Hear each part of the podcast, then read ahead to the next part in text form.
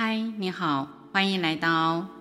临床佛教宗教师的频道。我是临床佛教宗教师建明法师，很高兴能在空中与您分享《陪您三中》一书，探讨善终旅程，描摹出独一无二的生死智慧图像，分享临床宗教师陪伴不起病人从跌宕到升华的灵性世界，不上一堂人人必修的生命课题。今天要分享的是二零二三年十月二十五号第一期进阶陪您善终第十章，陪伴父亲善终，生死两相安读书会的心得讨论分享。关于悲伤家属的悲伤现象及灵性照顾家属的悲伤抚慰，讨论的议题是预期性的悲伤及。非预期性悲伤的陪伴的分组讨论，欢迎各位聆听。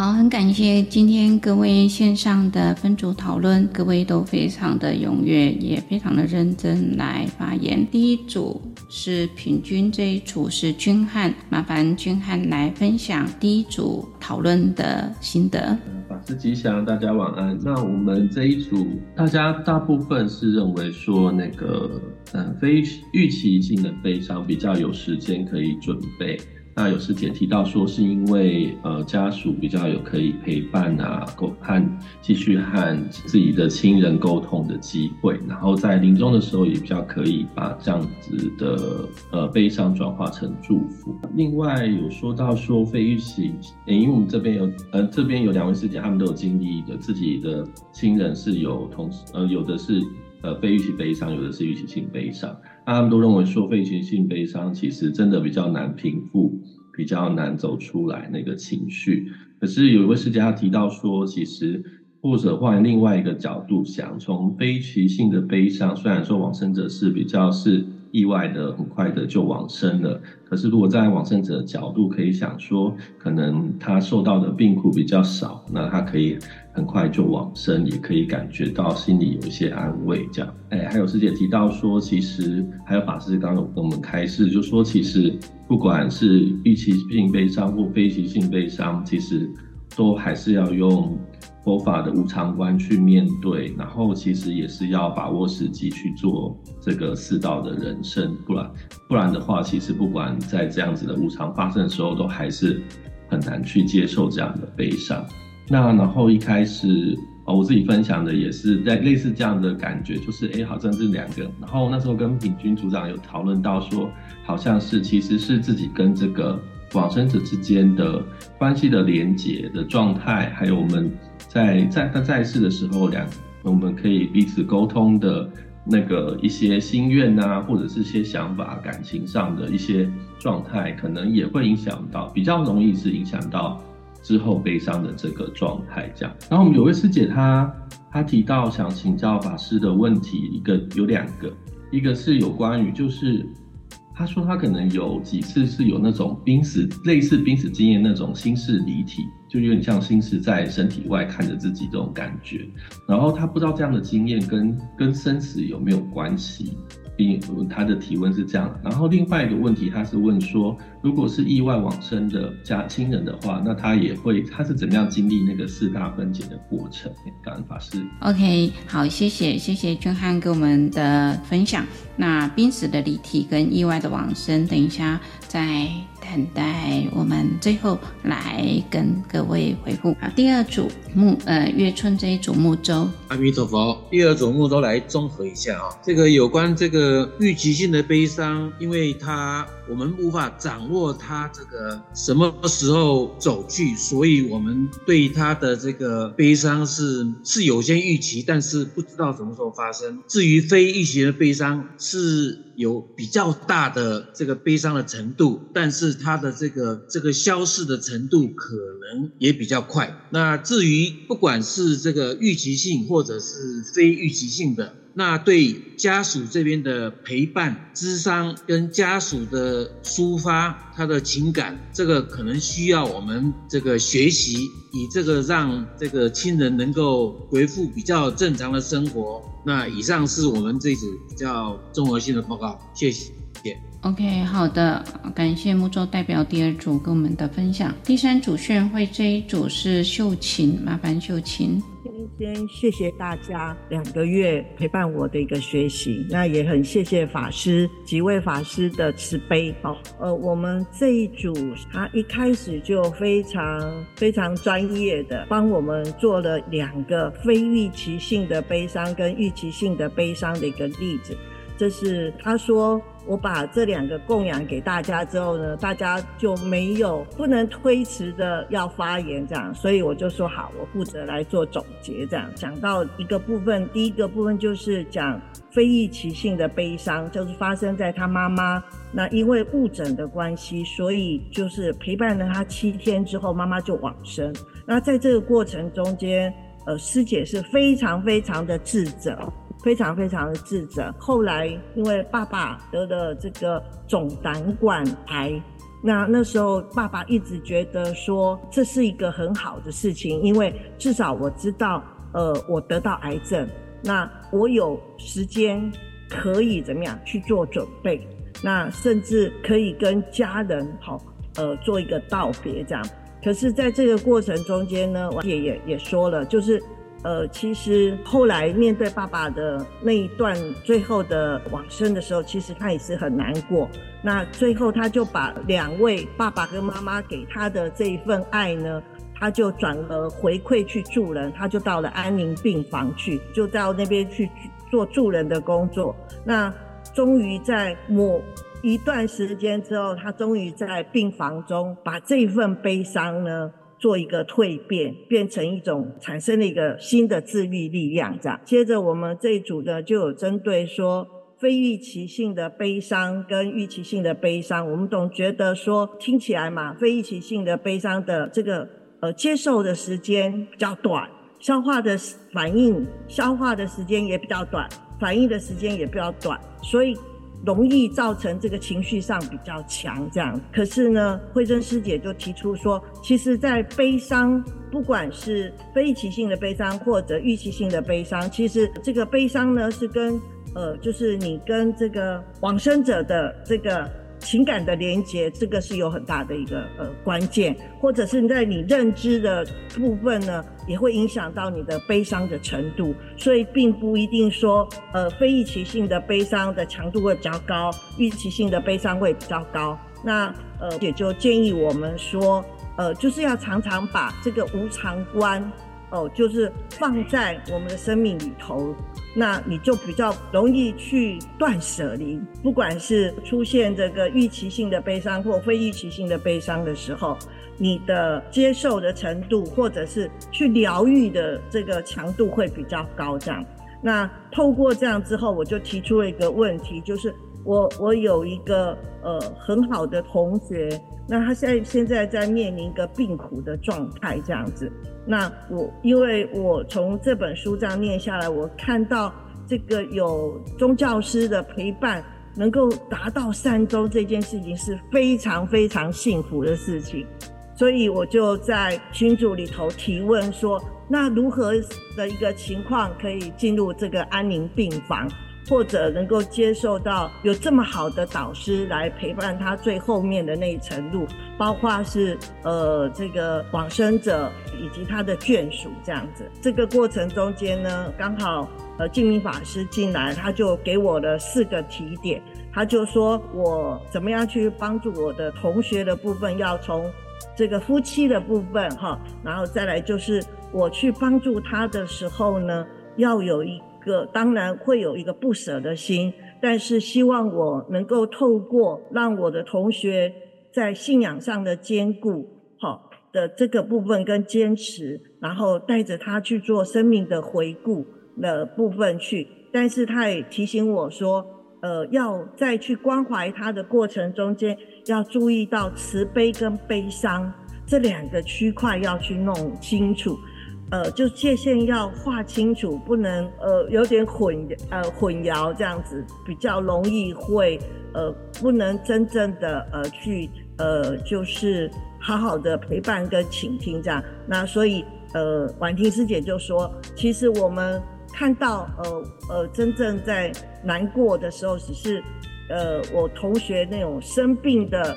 上面的一层层。下面的冰山呢，我们是看不到的，所以呢，就是真正的努力的陪伴跟倾听这样。那第三个部分就是建明法师也建议我说，要对于照顾照顾妈妈的这个子女呢，要予以肯定跟关怀这样子。那也要带着他们去做呃这个呃事前呃提前的一些准备哈。那最后呢，就要跟我们讲说，要其实。真的要常常带着他们去做世道人生，让这个悲伤呢，能够在这种预期性的悲伤下，慢慢慢慢一点一点的累积下来，那走到最后这样子。好，这是第三组的报告。以上，谢谢大家。好，谢谢秀琴代表第三组为我们来分享。啊，第四组是谢石普安法师这一组，谢石麻烦。哦，好，呃，法师吉祥，大家晚安。因为我们今天是呃，我们这次课程最后的最后的圆满结束，所以我觉得我也要把握时间，好跟。呃，跟呃好多参加的师傅，就还有就是建明师傅跟普安师傅，我觉得你们都是我的偶像，所以我要对你们表达爱意，这样道爱道谢，这样哈，谢谢法师们以及谢谢大家，这样，所以我我也是就是很主动的来承担这个呃同整分享的工作，这样。那我们 我们真的蛮幸运，在普安法师呃跟我们呃带领讨论哈，这样。那普安法师首先他会说。呃，病人能够善终，哈，家属才能够善生，这样。那我想这是一个非常提点的话。那头首先，呃，玉珍师姐她分享说，她觉得预期不是预期性的悲伤，哈，因为事前都已经有做过一些准备，哈，都走过，所以好像想起来应该是比较不会。呃，那么悲伤这样，那玉珍师姐说这是她个人的想法的，但是她也补充说，这个预期性的悲伤其实也取决于跟往生者就是亲不亲。这个我想我们跟第一组分享的一样，就是说是不是跟这个往生者的亲人是不是连接的够深，这样哈，呃，会取决于他悲伤时间的呃比较长或是呃不长这样的哈，所以其实是有一些因人因人而异的差别这样。那第二位是凤美师姐，哈，她她分享哈，说她妈妈是一个是脑干中风，哈，在民国九十五年到九十七年的期间，当时因为她刚刚开始学佛，所以呃很少想过说妈妈会离开这样。我我觉得好像也有一些有一些伙伴也会这样，就是说没有想过说我们的亲人会这样离开这样。当下所以当下她都没有预期性的悲伤这样。那所以呢，就是等到妈妈走的时候，她觉得这个非预非预期性的悲伤对凤美师姐的冲击就非常大，这样。那悲伤的历程也走得很久，这样哈。那呃，她分享说，在四百四十五页这边说，我们在面临失落的时候，因为呃，凤美师姐当她会分享说，当她讲到这里的时候，想到虽然已经隔了那么久，她还是对妈妈呃往生的这个悲伤，她觉得她自己还是在。那但是在四百四十五页读到这边的时候，他觉得说，面临失落的时候可以悲伤，也可以好好的哭，可以流泪，啊，允许自己用自己那个方式，哈，哀悼的方式来走过这样，呃，或是跟悲伤共处，哈，那也鼓励自己把自己活好这样。那他也非常认同说，其实悲伤是没有走完的时候，好，那如果有长辈走的时候，他也会觉得说，啊，好像关心我们的长辈又少了一个，所以呢，就会。好像在这个部分上面，这个情感性的这个部分哈，就会有更多的一个的一个接受，接受自己是可以悲伤这样。好，那普安法师跟我们的回应是说。呃，因为悲伤的经验是可以可大可小、可深可浅这样哈。那因为悲伤的经验，它是一种情感的流露哈。那像掉眼泪啊，哈，就是过年过节啊，或是比较特殊的日子的时候，有可能在悲伤的经验当中，还是一样会会有很多触触景伤情的地方。那这个是非常非常的亲人，那这是有感情的，而且他的生命是无法返回返回的这样。所以因此就会有很多的情绪反应。所以这是。呃，就是这个悲伤的经验就会比较深刻。这样，好，接着以琳老师，哈，以琳老师他分享说，呃，他因为他是一个社工角色，哈，他过去是有社工角色，所以他曾经参加过几场的那个灾难现场的那种救助，这样，那这种他参加这个经验，就会让他觉得说，哇，这个这这种经验真的是太。实在是非常非常让人家很难忘哈，就是 PTSD，就是那个压力创伤症候群哈，有时候会对于这些救救难者等等也都会产生哈，就是那个巨大的身心的病苦啊哈，还有比如说尖叫啊、哀嚎啊这样子，很多很多的情绪非常非常的张力非常的大哈，就会瞬间迸发这样。所以他觉得这个非预期性的悲伤，感觉起来是因为有时候天灾人祸这种真的是非常严重这样。但是以琳老师他有分享一个说，他有一个他也有分享一个经验说，好像其实有时候也是因人而异，因为预期性的悲伤有时候也是让人家非常的难过哈。比如说他有一个好姐妹罹患乳癌，好那。因为在三年的过程当中，会转移到骨头，转移到肺，这样哈，拉长了三年啊。因为他还算年轻，所以孩子还很小，这样，所以他一直这个他这个好姐妹一直没有办法放放下孩子，因为孩子还很小，所以等于说这个病人本身一直都没有办法去接受这样。所以、呃，等到他往生的时候，家属的悲伤也是拖很久这样。所以以琳老师在面对这样的状况的时候，他他自己也觉得说，哦，这种预期性的悲伤也真的是因人而异这样。所以他觉得说，诶，我们在学习，我想就是非常重要，就是学习跟陪伴，好，就是真的是我们时时刻刻能够去学习到这些生命的智慧和陪伴是非常重要的哈。然后如果是有宗教师，就临床宗教师。来来做一些引导跟陪伴，也许是会真的对于呃悲伤的情绪是会真的缓解很多这样子哈。那呃以琳老师她也提到说，呃癌症末期的时候看着一个很漂亮很漂亮的妈妈，然后到最后骨瘦如柴，哈，那嘴巴都是破洞这样，好，那就是说这样的状况对于家属，哈，对于。其他人来说，就是不见得是这个创伤，不见得比预期性，不见得比非预期性的来得轻，这样就是这是他的感受。这样，那普安法师他也分享说，呃，他照顾过的一个家庭，就是妈妈后来因为非常在意女儿的头发都掉光，那往生的时候就是帮她戴上假发，这样，那妈妈的情绪就会好很多，这样感觉上就是说好像女儿还是蛮完整的。那这样的话，这样的这样的状况，这样的形式。的一个修补，对于悲伤情绪也是非常的呃有帮助。这样，那因为时间的关系，所以我们的这一组的成员并没有全部都分享完。这样，那我就把它做这样的同整。因为这个的这个这种经验也都是非常个人的，所以我就一个一个的分享。以上我分享到这边，谢谢大家。好的，好，感谢谢时代表第四组跟我们的分享，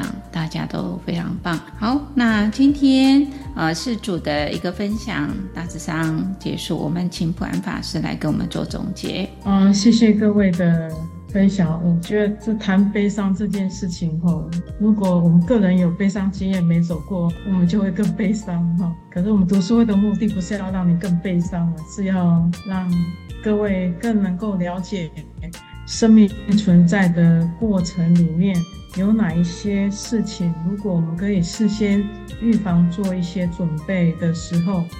那事情一定会发，死亡一定会发生的，只是时间的长短，什么时候发生，然后那一刻您您是否已经准备好了？我觉得这准备永远不嫌迟哈。我们很多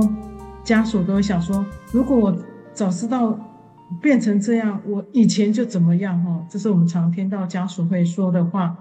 可是，一切能够我们可以使用的时间是非常有限的。透过这一本书，尤其最后这个章节在谈 base，，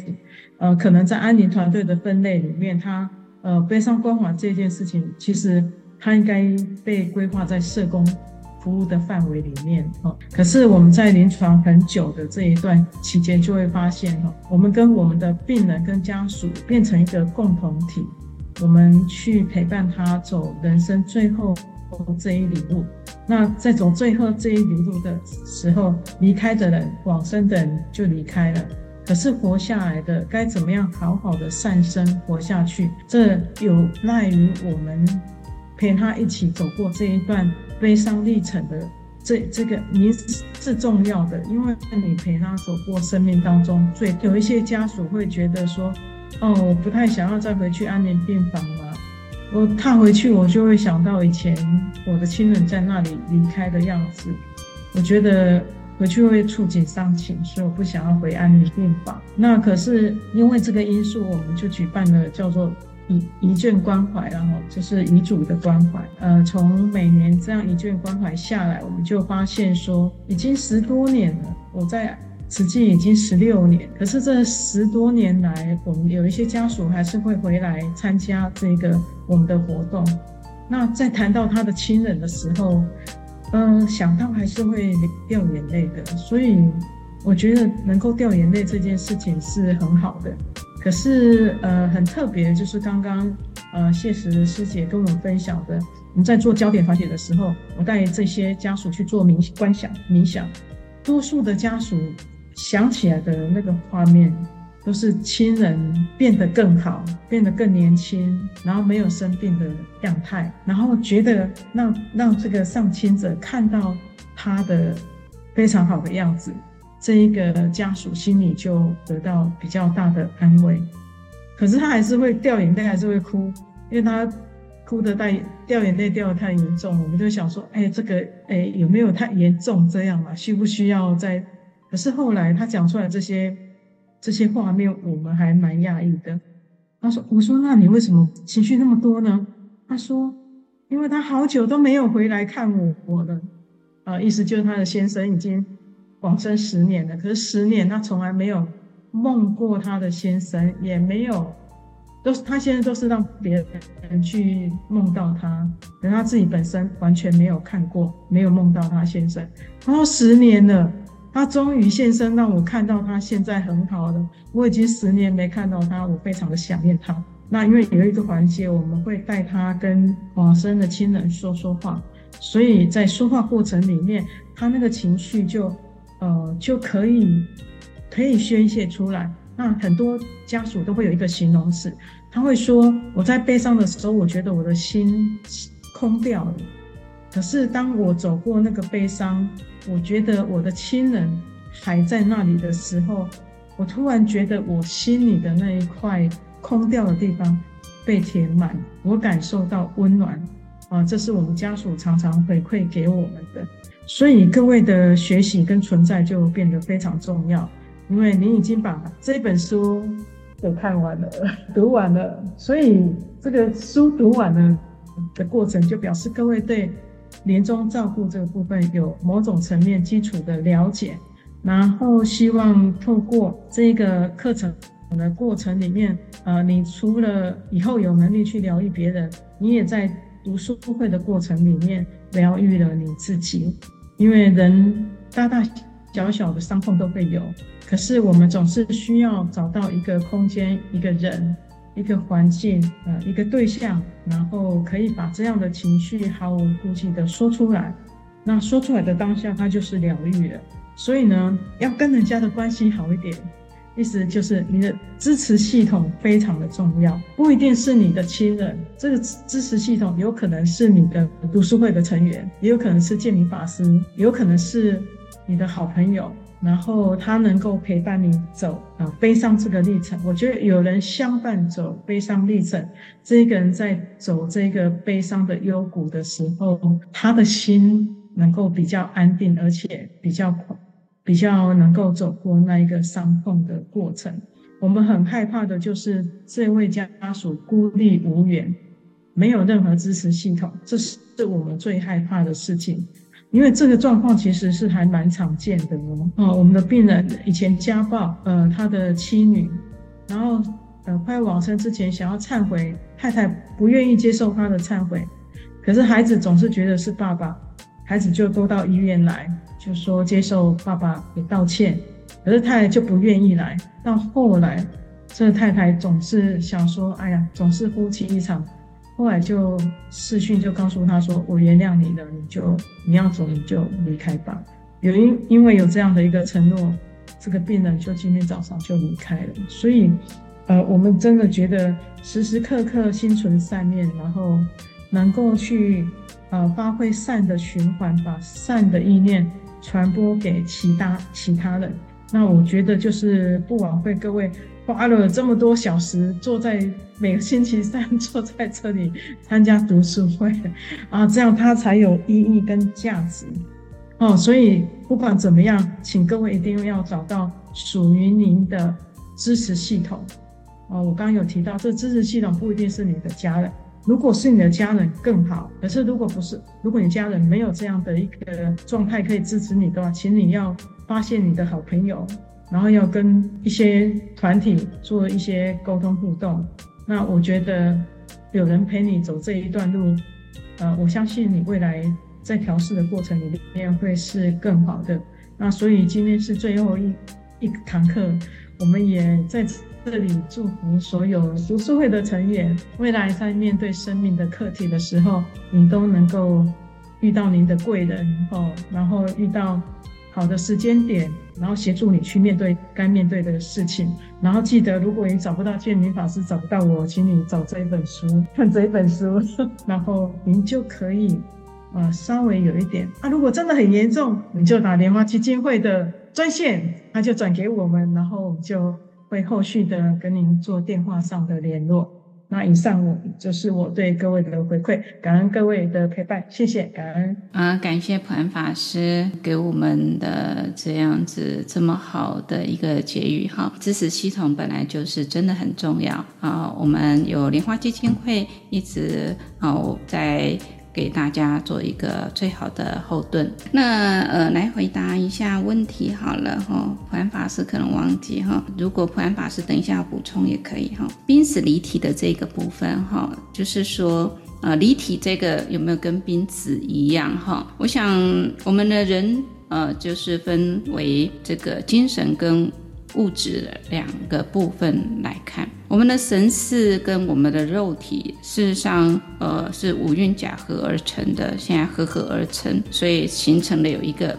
我们的存在。我们在这个身体，我们的神识有时候会离体，这也是一种过程。当然，有的人可能不会，有人可能也会。那如果说有有的人，或许他过去的一些因缘，那他会有这样子的一种状态。那但是很重要一点就是，请你不要去执着它，请你不要去，就是觉得那是一个很特别，或是你觉得很很好奇它。那你一旦有这样的念头，有一些东西，它常常就会有。啊，像我们打坐的时候。我曾经也有过这样子的一个经验，也就是在晚上躺下去睡觉的时候，呃，那时候在读佛学院的时候，那就在安板之后躺下去了，那自己都睡着了，可是自己的身体就看到，就就是这个神识就。离开这个身体，看到自己躺在床上睡觉，那一刹那看到自己的时候，因为那时候哦，就会觉得，怎么会这个样子？那你那个念头一闪，其实那就又回来了。就像你打坐的时候，四大会会有产生的状态。譬如说，你打坐的时候，你身体进入地大的时候，你身体进入地大的时候，你会动弹不得，甚至你会变成很大。如果你害怕、恐惧的话，它就会容易你回不来。那你只要念一句、念一个佛号，或是念一个词个心经，那很快的它就回来了。因为那是你的心意识的一种一种状态，所以或是你会掉入水大，或是你掉，就尤其一般人比较容易的就是掉入四大当中的时候，你以为遇到了。呃，模型啊，你以为有人入侵你的身体，其实都不是。它，呃，这个地大就是你会变成像石头一样都动不了。所以，呃，请各位呢对这个部分呢要有一个正确认识，然后你不要去害怕恐惧，你也不要喜欢上。那个心态持平的话，就会比较。不会有这样的状态。当然，这个人在往生的时候，那你会看到你自己。你好，你可以听得到大家讲话，可是你要讲话，你讲的话大家是听不到的。所以，这个神识跟肉体，各位呢要啊、呃、理解这样。第二个意外往生四大分解的一种状态。其实他意外往生的话，那我们的事实上，我们四大分解不一定是在往生的时候就才会有。我们在日常生活当中，我们的四大四大的一种呃状态也会有的。譬如说感冒了，你一直流鼻水，你一直流鼻水，那你就是你的水大，你的水大产生问题了嘛。那譬如说你坐你坐很久腰酸背痛，你的第一大产生问题了嘛。你发高烧的时候，你的火大，你消化不良的时候也是火大，也有问题呀、还有水大，那你如果你在很喘的过程当中，你很气很喘喘不过气来，那你的风大，也就是呢，在这当中也有所变化。在这个意外仿生当中，它可能不会有产生这个呃肉体的这种，就是刚刚神识的这种四大分解，但是或许他进入进入了中医生的时候，他会看他会有这样子的一种状态。譬如说意外往生的，他可能恐惧害怕。譬如说几年以前的这个大火被烧，他们在游览车里面要往机场的那种，在那个游览车上，那遇到这个车子里面失火，所以一群人在那边面，那种恐惧跟害怕就会留在你你的第八意识当中。所以你你来生你可能看到火，你就会很很恐惧跟害怕。这个要告诉各位，就是因为你的。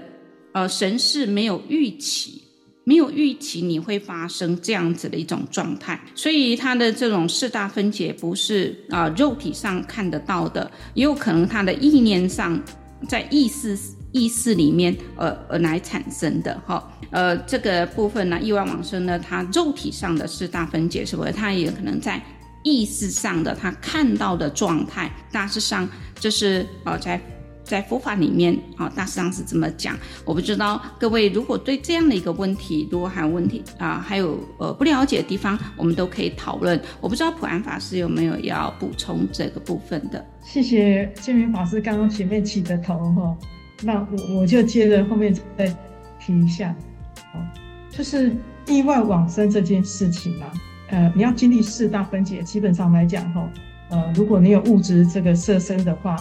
呃，你才会感受到现在你色身感受到的状态。我我我刚刚有提到物质的这个色身，你的意识还存在的过程里面，第六意识还存在的过程里面，你会感受到你现在身体的感受。比如说，有病人摸起来皮肤很冷，可是你问他现在真正的感觉是怎么样的时候。他的大脑传递给他的讯息就是，会先哭就修哎，可他明明摸起来皮肤是冷的，可是你的开工你放在火大在分解的过程里面啊，你的干嘛会先哭东西修哎，然后有时候你啊、呃，他躺在病床上面，呃，他会感觉到他身体。呃，一直倾斜，一直倾斜，然后我们就看他躺得好好的。那这位病人就说：“哦，怎么不把我扶好？我怎我都快掉下去，你们还在旁边纳凉，怎么不把我扶好？”这样，那我就发现，就是说，在你的呃四大分解指的有内分解、外分解吧。内分解指的是你的情绪啊，你的意识状态、你的情绪状况慢慢在做一个分解的过程，所以会容易导致谵妄的现象出现。那所以你的意识里面还可以表达得出来，我们看到的，比如说这色身，你的水大在做分解的时候，你可能会，哎，呃，脑宝赛啊，口水啊，你的皮肤可能会有很多的水，水会出现，啊，崩开啊，那凉凉湿湿啊呢，然后甚至于，呃，火大分解的时候，呃，刚刚我提到那个案例，就是身体是像火在烧，甚至于有时候他会看到灰球处。然后水大分解病人有时候会看到他掉到水里面去，那这些的感觉都是要有意识状态的情况之下，他表达出来的现临床情境，那我们就了解说他现在在经历什么样的状况。可是呢，如果他意外往生一刹那他就走了，比如说发生车祸撞了飞起来，那呃撞到的撞击非常强烈。撞击的当下，他就死亡了，肉体死亡了，身体死亡了，大脑不起作用了。基本上，他不太会去感受到现在体内有什么地大、水大、火大、呃风大的分解，因为他的意识不起作用。哦，第六意识。那刚刚建明法师比较提到那个是第七意识、第八意识那个层面，就是中阴身的那个层面。所以这个过程里面，就是我们要去判读的。您刚您提出来这个问题，您您的定义它是意外往生，是当下往生，还是没有往生？然后还它还有一个过程。对，所以就是说，可能在这个问题的回答上，我们会有时间点上的不同。那以上是我根据第二题再做一点补充。以上，谢谢。好，感谢普安法师给我们的补充。那最后一堂课，我们呢很感谢大家的参与，能够坚持到最后的，真的是非常有福报的，而且要这样的一个因缘才有办法上线。好，那在这当中呢，呃，如果下一期十一月五号到十二月二十四号，您还想要再继续再上这样的课，一样第六章到第十章重复的上，欢迎一样可以报名上线来参加。好的，在我们的课本的一百六十八页里面，就有跟各位介绍了数息疗法。那其实这个数息，我们呃基本上在。安宁病呃，在临终病房、安宁病房使用的时候，比较不会像我们的佛教里面用的那个方式，就是说数一二三四到十。呃，因为我们的病人在呃临终阶段，或者是到安宁病房的时候，他的摄身的专注力会比较不够，所以我们比较常常使用的是看这位病人他的呼吸的速度。比如说，他现在如果呼吸很慢的时候，你一定要请他关注到吸气吸进去的时的感受温度哦。像我们现在在吸气，我们会感受到空气是凉的，可是，在吐气的时候，你会感受到你的吐出来的空气是热的，就是你体内体内的热气会吐出来。所以，我们比较用这样的方式去引导我们的。病人不会请他去数一二三四五六七八九十，不会数这个数字，因为他们没有办法去数这个数字。可是如果各位健康的人可以这么这么学习的，就是数数字的用意，也就是要让各位可以专注在你的呼吸上。然后因为你要数数字，所以你基本上来讲，吸进去之后吐出来。一，在吸进去，吐出来之后，二，有一些法师他们用的是吸进去就是一，他们用吸进去为数的单位。可是有一些法师使用的方式，吸进去，吐出来一，就不管你用哪哪这两种其中哪一个方式，就是从一数到十，然后请各位不要一，二。三，不要这样，就是慢慢的吸气、吐气。一，吸气的时候专注在你的吸气上面，吐气的时候专注在吐气上面，然后让自己专注在一。再一次吸气、吐气的时候，二，这样慢慢的练习，你就会发现你的专注力会变得比较强，而且会比较专注。再来就是数息的时候，比较容易让你的心可以定下来。如果你很焦虑、很焦虑的时候，慢慢这样来数这个呼吸，对你的焦虑非常有改善。我们对肺癌的病人、呼吸很喘的病人，常常会用这样的方式。不过不数数字，就是单纯数呼吸，就是观呼吸的进跟出。那我们的病人到后面都会放变得比较放松，而且比较不会那么的焦虑。那如果你各位想要再详细的看内容，我们就翻到一百六十八页之后，它这一个部分都有为各位做非常清楚的文献跟临床上的一些说明。那使用使用法，你就发现有很多的呃观法的不同，比如说有观想或者观痛点，那甚至有的是数呼吸几几下，这个就要看那时候病人的状态如何。那我我们就选择病人适用的方式。因为有一次我们请病人观痛点，然后，然后病人说痛就是痛，我哪知道那个痛是哪一种方式？那师傅要请他讲的是，是放射线的方式，还是痛的感觉是放射线的痛，还是钻的痛，还是什么？那可是病人搞不懂，就说啊痛的天天该被死啊，扎一些，天上面红掉，他们哦就很有趣。所以每一个病人他嗯适用的方式不同。各位可以做一些参考。以上，谢谢，谢谢雨婷老师的提醒。好，谢谢普安法师给我们的回复。呃，我想如果说您现在也可以尝试，那现在尝试的话，就是自己来做熟悉疗法的话，呃，你最好能够找到有一个人可以教你。那当然，呃，生病的人有生病人用方式，那身体健康有身体健康的方式，那属这个。呃，在于熟悉这个部分，它也分好几种。那我觉得说找到适合的自己一种，那你也可以练习，因为，